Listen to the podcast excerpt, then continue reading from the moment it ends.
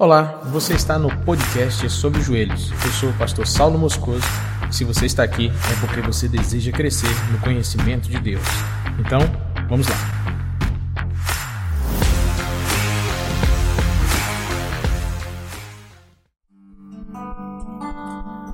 Tempo de dificuldades, tempo de lutas, tempo de desafios, tempo de guerra.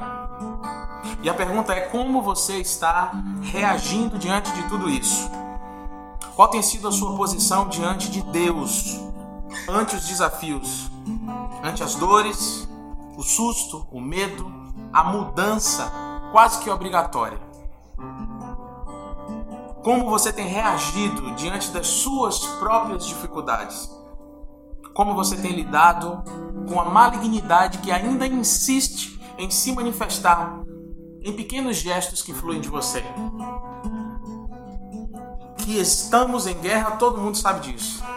Que está difícil, todo mundo sabe disso. Que temos que nos ajudar, todo mundo também sabe disso. Mas a palavra de Deus nos fala aqui em Daniel capítulo 10 de uma atitude de Daniel que é para nós um exemplo poderoso para vencer guerras. E eu nem quero citar a parte onde a guerra é vencida. Eu quero citar para você a parte onde está ressaltando a atitude de Daniel, que deve ser também a nossa atitude. No capítulo 10, a gente vê falando aqui que Daniel teve um sonho. Ele teve um sonho, uma revelação acerca de uma guerra muito forte que estava para acontecer. E a reação de Daniel é que nos é importante analisar nesse momento. A Bíblia fala no capítulo 10 de Daniel que Daniel ele chorou por três semanas. Ele não só chorou por três semanas, como ele também jejuou por três semanas.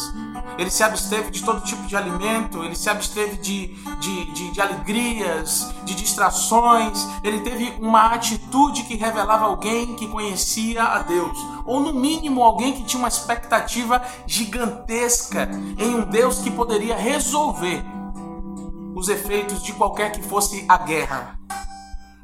E esse texto nos fala com grande riqueza que essa atitude de Daniel, três semanas jejuando, orando e chorando, trouxe uma resposta do céu para todo o povo de Deus.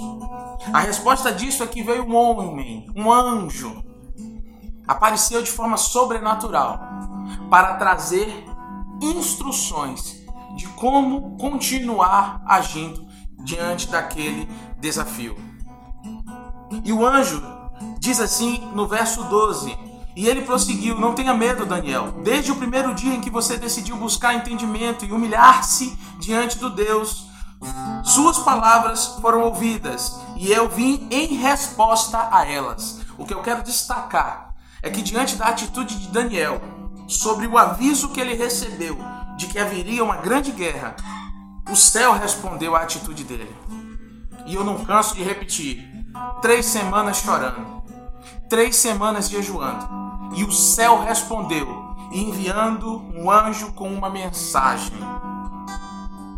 O que, que você espera que vá acontecer da parte dos céus como resposta às suas perguntas, à sua atitude, à sua dedicação, para que de fato algo mude na nossa realidade, na nossa geração. Eu quero deixar essa questão em aberto para que você dobre os seus joelhos e encontre a resposta. Em nome de Jesus. Amém. Shalom.